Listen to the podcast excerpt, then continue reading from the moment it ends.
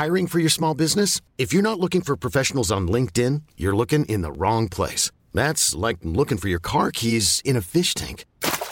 LinkedIn helps you hire professionals you can't find anywhere else, even those who aren't actively searching for a new job but might be open to the perfect role. In a given month, over 70% of LinkedIn users don't even visit other leading job sites. So start looking in the right place. With LinkedIn, you can hire professionals like a professional. Post your free job on linkedin.com slash achieve today.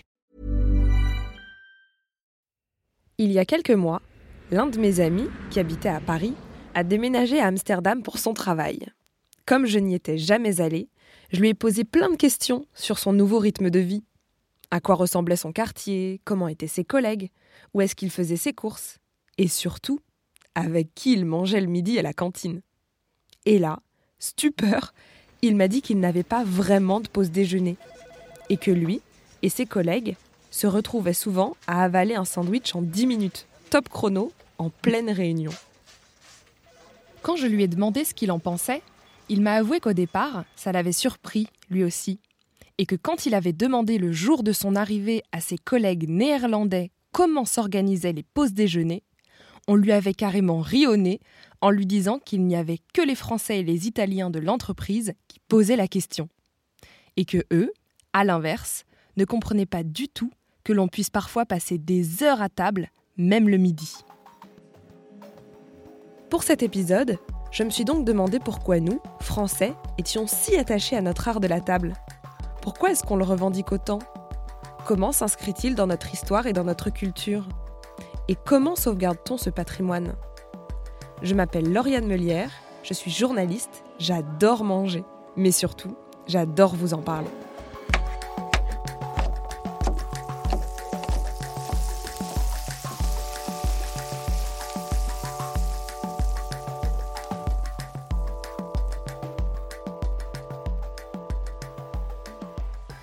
Pour répondre à mes questions et comprendre quels étaient les liens entre la nourriture, la table et les Français, j'ai contacté Alain Fontaine, qui est propriétaire depuis 2003 du Mesturet, un bistrot français du 2e arrondissement, à Paris.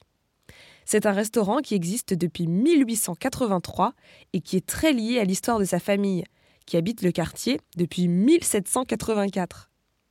Il m'a raconté que son grand-père et son père étaient des habitués et que lui-même y allait régulièrement quand il était petit.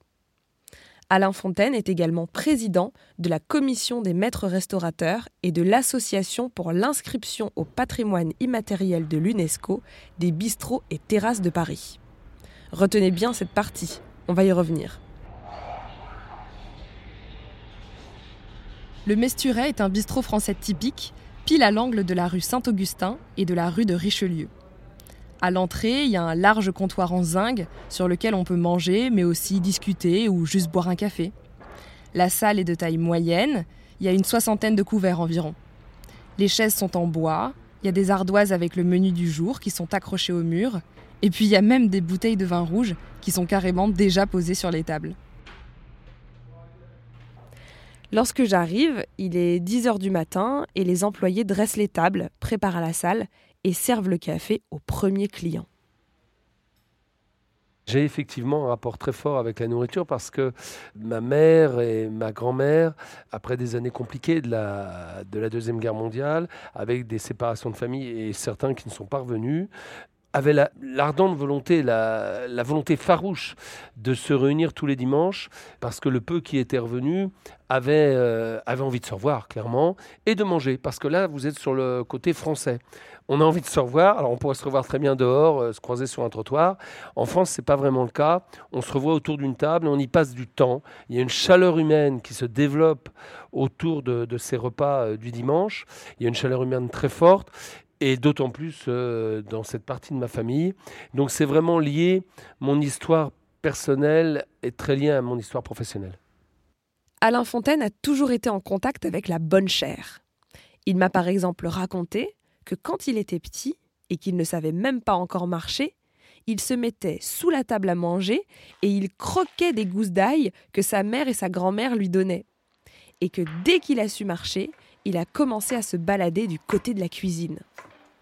Pour lui, la cuisine, c'est donc une histoire d'amour passionnel qui dure depuis l'enfance.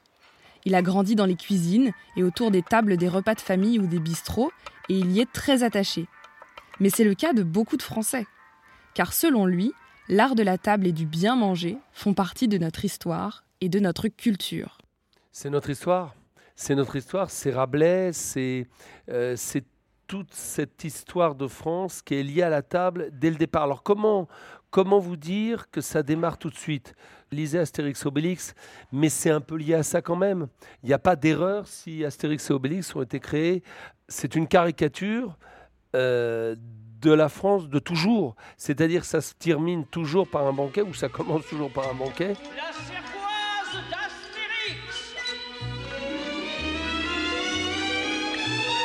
Grand l'appétit va, tout va.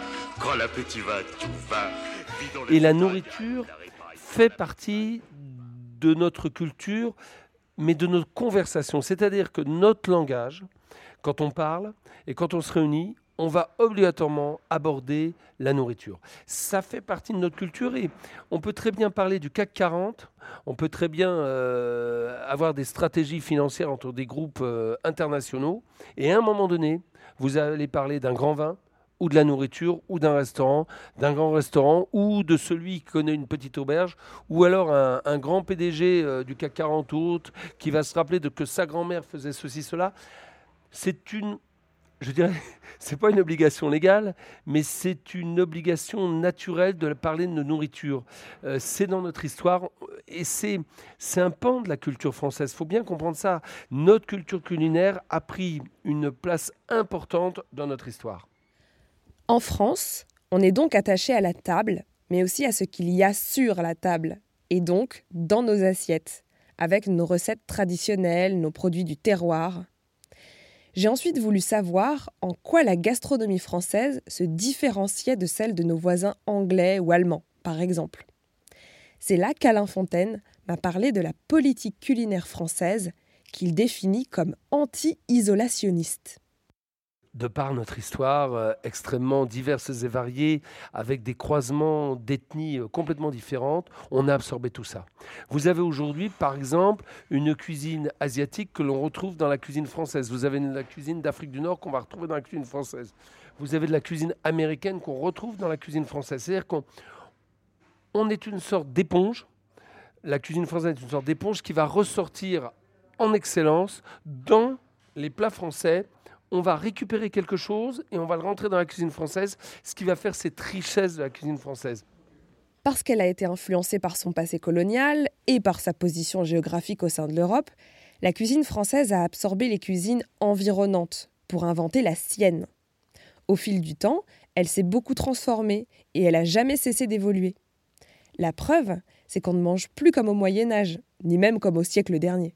Pourtant, il y a toujours des personnes pour s'insurger dès qu'on touche à une recette traditionnelle. En 2013, par exemple, un épisode de Top Chef avait fait scandale parce que les candidats avaient osé mettre des œufs dans leur gratin dauphinois. Dans le même registre, je me souviens très bien d'une scène assez surréaliste et un peu plus personnelle qui s'est passée cet hiver. Mon amie Marion, qui est végétarienne, avait proposé d'organiser chez elle une raclette sans viande. Plusieurs de ses invités ne se sont absolument pas gênés pour lui dire que c'était une hérésie, qu'ils hésitaient à venir et que si elle ne mangeait pas de viande, bah il valait peut-être mieux qu'elle ne fasse pas de raclette du tout. Pourquoi, selon vous, les, gens deviennent fous quand on veut changer une recette traditionnelle? Vous disiez justement qu'au Mesturet, vous aviez des, euh, des plats, voilà, euh, la, je de morue, la tête de veau, etc. Ce sont des recettes traditionnelles, mais vous apportez un twist, mais pas trop. Et ça, j'ai bien vu que vous l'avez souligné. Par exemple, moi je sais que certaines personnes, si on met du fromage râpé sur un gratin dauphinois, deviennent fous. À quoi c'est dû? Comment ça se fait? Parce qu'on a tous une mère, une grand-mère, une arrière-grand-mère et c'est une Madeleine de Proust. Un plat de la cuisine française, c'est une Madeleine de Proust. Moi, si je vous dis que ma grand-mère était toujours habillée, une en, vert et l'autre en noir, et que quelqu'un de ma famille me disait Mais non, tu te trompes, notre grand-mère était habillée en bleu en, ou en blanc, on se mettrait en colère, on se disputerait. Ça nous rappelle des odeurs, ça nous rappelle des parfums, ça nous rappelle des images, ça nous rappelle des images souvent agréables, où on vivait ensemble, et ça nous rappelle notre enfance. Donc vous ne pouvez pas détériorer parce que euh, allez, on va le dire, un couillon de chef a décidé de modifier la recette, mais il modifie plus que ça. Il modifie le souvenir que l'on a de notre enfance, des genoux de notre grand-mère, de la partie de pêche avec notre grand-père. Touchez pas à ça. Créer. Et là, on a des chefs extraordinaires pour créer. Parmi les meilleurs chefs du monde, il y a les chefs français, on va pas les citer parce que j'en oublierai. On a des, des artistes, des Picasso, des Modigliano, des Zidane, des Platini de la cuisine française. Les gars, ils peuvent créer. Donc laissons créer ces gens-là. Quand vous touchez à la cuisine traditionnelle française, que savent faire les grands chefs, hein, rêvez pas, avant de, faire, avant de créer, c'est des garçons qui ont fait euh, la base. hein. Mais quand on fait de la cuisine traditionnelle, ne touchez pas à nos souvenirs d'enfance, aux souvenirs qu'on a de nos parents et de nos grands-parents. Si Alain Fontaine, les Français et les Latins en général n'ont pas de problème avec le fait que la cuisine évolue, c'est très différent quand il s'agit de plats traditionnels. Modifier une recette historique, en fait, c'est toucher à notre identité et à nos souvenirs. L'un des exemples les plus connus, c'est celui du Carbonara Gate en 2016. Sur les réseaux sociaux, des Italiens s'étaient offusqués de voir les Français préparer des pâtes avec de la crème, des lardons et des oignons et oser les appeler des pâtes à la carbonara.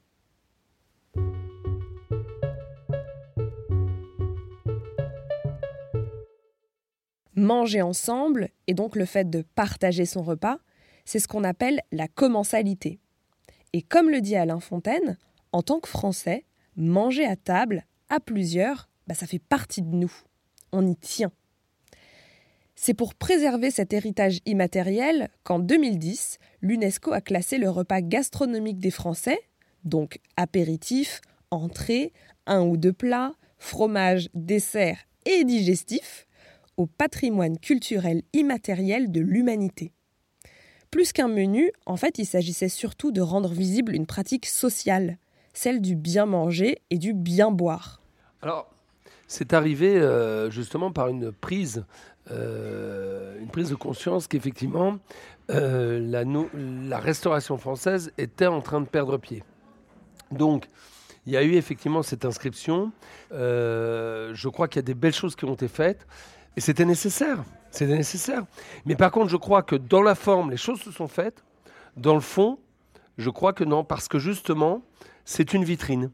Et si on veut préserver l'art culinaire français, le rapport à la cuisine française de toute une population et cette splendide, euh, comment dire, attractivité touristique que la cuisine française, dans sa pluralité, que ça, va, que ça aille du bistrot jusqu'aux aux trois étoiles, perdure, il va falloir creuser le sillon. À mon avis, pour l'instant, on n'a pas creusé le sillon. On est encore dans des, dans des festivités pour dire ouais, vive la gastronomie française, ouais, vive ceci, vive cela. Il faut aller plus loin. Il faut aller au, fond du peuple. Il faut aller dans la population, dans les écoles. Donc le repas à table est important. S'asseoir, manger. On mange pas debout. On s'assoit. Et on prend du temps. C'est pour ça que j'ai été si touchée d'entendre mon ami me dire que depuis qu'il habitait à Amsterdam, il avait plus de vraies pauses déjeuner et qu'il mangeait en quelques minutes, en travaillant. Parce que ça va à l'encontre de ce qu'Alain Fontaine appelle un art de vivre à la française, que l'on retrouve, entre autres, dans les bistrots. L'art de vivre à la française, c'est effectivement se réunir dans des endroits qui sont des bistrots, des cafés ou des terrasses et de pouvoir parler avec votre voisin sans que vous le connaissiez. Alors un restaurant, une brasserie, c'est différent, vous y allez, vous êtes séparés. Mais quand vous êtes dans un bistrot et que vous êtes en train de manger une tête de veau et puis que la table d'à côté mange la même tête de veau ou autre chose, ça ouvre à la conversation. Je ne sais pas comment vous dire ça. Je ne sais pas comment interpréter ça. L'art de vivre dans les bistrots, les cafés et les terrasses de France, c'est typiquement français. Et c'est un art de vivre que les Américains, les enfin tous les pays du monde, mais les Japonais, nous envient. Ils comprennent pas comment, autour d'une table, on peut se réunir et échanger des choses les plus, les plus sérieuses de la Terre. hein. Je l'ai dit tout à l'heure. Je veux dire, manger, se faire plaisir, boire des fois les plus grands vins du monde et parler de choses très sérieuses ne nous gêne pas. Mais on a besoin de cette relation avec la table et de parler, euh, ensemble. Les, les plus grandes euh, stratégies politiques en France, des fois, se sont faites autour d'une table. Euh, vous avez des concepts philosophiques qui sont faits euh, dans un bistrot. Hein, euh, Sartre allait dans les bistrots. Des écrivains extraordinaires qui ont, qui ont travaillé en mangeant dans des bistrots, en regardant cette comédie humaine se faire. C'est en mangeant que vous regardez le monde vivre. Et oui, bien sûr, on a une vision du monde, nous Français, par le prisme de la cuisine. C'est incroyable. Mais on regarde le monde vivre par ce prisme de la nourriture. Aznavour le dit très bien dans sa chanson La Bohème. Euh, pour, euh, pour quelques toiles, euh, nous avions un repas chaud dans un bistrot. J'aime bien cette, chanson parce qu'on a un rapport, on l'a dans la chanson, on l'a dans l'écriture, on l'a dans la poésie, on l'a, on l'a dans les romans, mais du 19e siècle, où Balzac dit Le café est le parlement du peuple. C'est lui qui le dit c'est pas moi, c'est pas moi, hein, c'est Balzac, ou Michelet qui dit euh, dans une tasse de café, il y a toujours du 1789. Ça veut dire que c'est dans nos cuisines, dans nos bistrots, que l'on échange, que l'on parle, et que des fois, on complote, on, fomente, mais on arrive à un résultat. Donc c'est vrai que la cuisine est excessivement importante euh, dans l'histoire de, de France. Est-ce qu'elle est parallèle? Non, elle est inclue dedans. Pour Alain Fontaine, cet art de vivre français est menacé par nos nouveaux modes de consommation. On mange plus vite, on se fait livrer, on achète des plats à emporter. Ce phénomène, il en a parlé en 2018 pour le site web du Monde, et les restaurateurs lui ont même donné un nom. C'est le rentrisme. C'est pour parler des jeunes adultes qui rentrent plus souvent chez eux pour se faire livrer leur repas ou pour cuisiner. La tendance s'est d'ailleurs amplifiée depuis les attentats de 2015. Et comme les bistrots sont moins fréquentés, bah, ils mettent de plus en plus la clé sous la porte aussi. D'après une étude menée par France Boisson en 2016, il y avait 600 000 bistrots en France dans les années 60 et il n'en restait plus que 34 000 en 2016. C'est pour lutter contre la disparition de ces établissements que depuis 2018, Alain Fontaine œuvre via l'Association pour l'inscription au patrimoine immatériel de l'UNESCO des bistrots et terrasses de Paris, pour faire reconnaître ces espaces et surtout les protéger. Car pour lui, le bistrot, c'est pas un lieu, c'est un art de vivre. Bien manger en France fait partie de notre histoire et aujourd'hui, il faut être vigilant. C'est-à-dire qu'à un moment donné, vous vous rendez compte que les choses deviennent fragiles que l'art de vivre, ce qui nous rassemble, ce qui nous permet de vivre ensemble. Je crois que vivre ensemble, c'est une vraie question aujourd'hui. Hein. Et puis ça va, ça va s'accélérer. Et les bistrots sont un levier, l'art de vivre dans les bistrots, pas le lieu, mais c'est l'art de vivre. Alors c'est l'art de vivre qui se passe dans un lieu. Bon. Mais cet art de vivre et ce comptoir, si je devais dire que dans ce patrimoine immatériel, il y a un élément matériel, c'est le comptoir. Et à partir de cet élément matériel, il y a un art de vivre qui se met en place. C'est effectivement euh, cet art de vivre euh, typiquement à la française, c'est cette convivialité, cette volonté euh, de vivre ensemble, cet effaceur ethnique, social et autres, qui permet de dire que si demain cela disparaît, c'est dangereux pour, pour ce qu'on est nous les Français. Regardez les bistrots qui ont disparu en province et c'est pour ça qu'on qu'on veut défendre l'art de vivre dans les bistrots. Quand euh, il y a eu les Gilets jaunes l'année dernière, qu'est-ce qu'ils ont fait les Gilets jaunes? Ils se sont réunis sur un rond-point, ils ont fait du café et ils ont fait des saucisses. C'est-à-dire que l'art de vivre, c'est se réunir autour de la nourriture et le café. On en revient à la cuisine. Voilà, il y, y, a différentes façons de manifester. Eh bien, en France, on a fait des ronds-points, on a installé le café de façon plutôt conviviale avec euh, de la nourriture qu'on a souvent offerte, malgré des, euh, sacrifices euh, financiers. Donc ce que je veux dire par là, c'est qu'à chaque fois, à chaque fois qu'on a besoin de parler ensemble, il faut un bistrot. Il faut une agora populaire. Or, cette agora populaire dans les villages a disparu. C'est un ancrage social très fort pour un peuple. Et ce peuple de France se réunit souvent dans les bistrots. Et bistrot et café. Peut-être que comme moi, vous vous demandez quelle est la différence entre un bistrot et un restaurant. Pour Alain Fontaine, c'est pourtant très clair. C'est pas pareil un restaurant et une brasserie, hein, qu'on soit très clair. Un restaurant, c'est un lieu pour manger, pour euh, parler ensemble et être séparés. Quand vous rentrez dans un bistrot et dans un café, ou quand vous vous mettez sur une terrasse, vous avez une envie profonde d'échanger. Euh, les bistrots, c'est comme les théâtres. On peut être seul ou ensemble. Et quand vous rentrez dans un bistrot ou dans un café ou que vous asseyez sur une terrasse pour voir la comédie humaine, c'est aussi pour partager. Ça veut dire qu'aujourd'hui, pour bien comprendre les hommes, les femmes et les hommes, on va dans un bistrot, on va dans un café, on va sur une terrasse. Et moi j'ai l'habitude de, dire, on a l'habitude de dire que nos plus belles histoires d'amour et d'amitié se sont faites souvent dans un bistrot, ou dans un café ou sur une terrasse. Euh, dans mon bistrot ici au Mesturet, vous avez euh, un groupe de potes. c'est un vrai, véritable clan d'amis. Benoît, Étienne, Sylvain, Mathieu, c'est un clan d'amis, mais c'est des métiers très différents. Certains même ont déménagé, ont changé de quartier. Ils reviennent manger tous les midis ici. C'est-à-dire qu'ils ont besoin de mon bistrot, je ne sais pas, mais d'être ensemble. Et c'est, c'est dans mon bistrot qu'ils se sentent le mieux parce que c'est là où leur amitié a trouvé ses, fondations.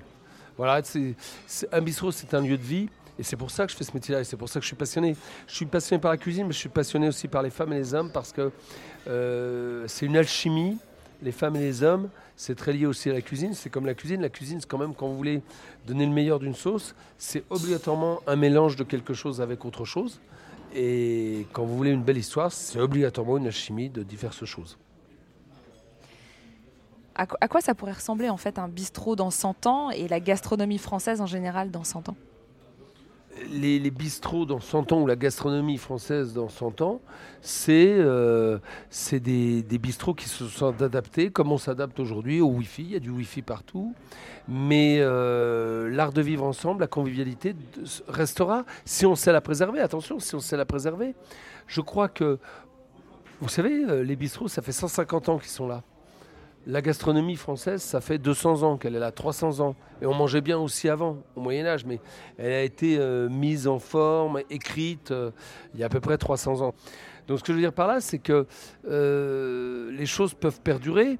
le temps n'a pas, je dirais, l'évolution du temps et la modernisation n'a pas d'impact sur quelque chose qui est au fond de nous-mêmes. Donc le débat, il est de savoir comment nous, responsables, responsables politiques, responsables culinaires, responsables médiatiques, nous faisons pour préserver une nourriture saine, équilibrée, créative et de qualité à nos enfants. Et ce rapport donc restera, restera comme je l'ai eu, comme mes grands-parents l'ont eu. Bien sûr, il évoluera. Les réseaux sociaux, l'accélération du temps, il faut s'adapter. Mais ça ne veut pas dire qu'il faut perdre les choses. C'est pas parce que les choses s'accélèrent qu'on doit perdre des traditions ancestrales que sont l'art de bien manger et qui a été inscrit au patrimoine immatériel de l'UNESCO. C'est pas rien. Donc, si vous voulez, on a réussi à préserver des châteaux, on a réussi à préserver des, églises et des cathédrales, malgré euh, tout. On a réussi à préserver euh, une culture, euh, d'écriture, du cinéma, de théâtre, et eh ben, je crois que dans la génétique des Français, il y a les bistrots, il y a les cafés, il y a les terrasses et il y a le bien manger. Donc on ne perdra pas, mais par contre, il faudra s'adapter.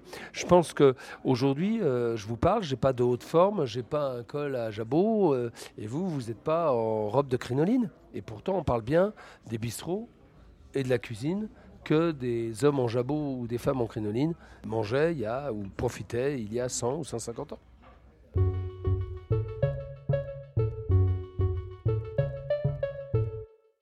Vous venez d'écouter le douzième épisode de Manger. Grâce à Alain Fontaine, vous savez désormais pourquoi nous sommes autant attachés à nos recettes et à notre culture culinaire. D'abord, parce que nos interactions sociales se passent souvent autour de la table. Dès l'enfance, on s'assied à table et on apprend à y parler de tout, de politique, de culture ou même de nourriture. Elle est le reflet de ce que l'on vit et des personnes que l'on côtoie. C'est un moment de partage essentiel à la vie de notre communauté. C'est ce que l'on appelle la commensalité. C'est d'ailleurs pour ça qu'on a du mal à voir une recette traditionnelle changée ou modifiée. Un plat communément partagé, goûté dans l'enfance et associé à notre identité, représente un morceau de notre mémoire collective et individuelle. L'altérer, c'est toucher à ce souvenir et c'est le mettre en danger. Pour les Français, le bien manger, le bien boire et le manger ensemble sont un art de vivre que l'on retrouve dans notre histoire, mais aussi dans notre musique ou notre littérature. C'est un socle culturel commun. Et pour Alain Fontaine, là où s'exprime le mieux cet art de vivre, c'est dans les bistrots. Accessible, équilibré et transclasse, il mêle à des menus réconfortants un lieu d'échange où l'on crée du lien social.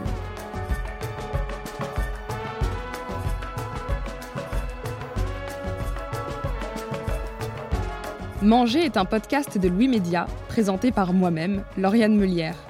Cet épisode a été réalisé et mixé par Simon Cacheux. La musique est de Jean Thévenin. Maëlle Diallo était chargée de production. Maureen Wilson, responsable éditoriale, et Mélissa Bounois, directrice de production. Marion Girard était responsable de production et la direction éditoriale a été assurée par Charlotte Pudlowski. Lucille Rousseau-Garcia a aidé au montage. Et si vous aimez ce podcast, découvrez les autres productions de Louis Média, Émotion, Une autre histoire, Entre, Le Book Club et Travail en cours, sur toutes les plateformes de podcast et sur Instagram, at Louis Média. Alors voyure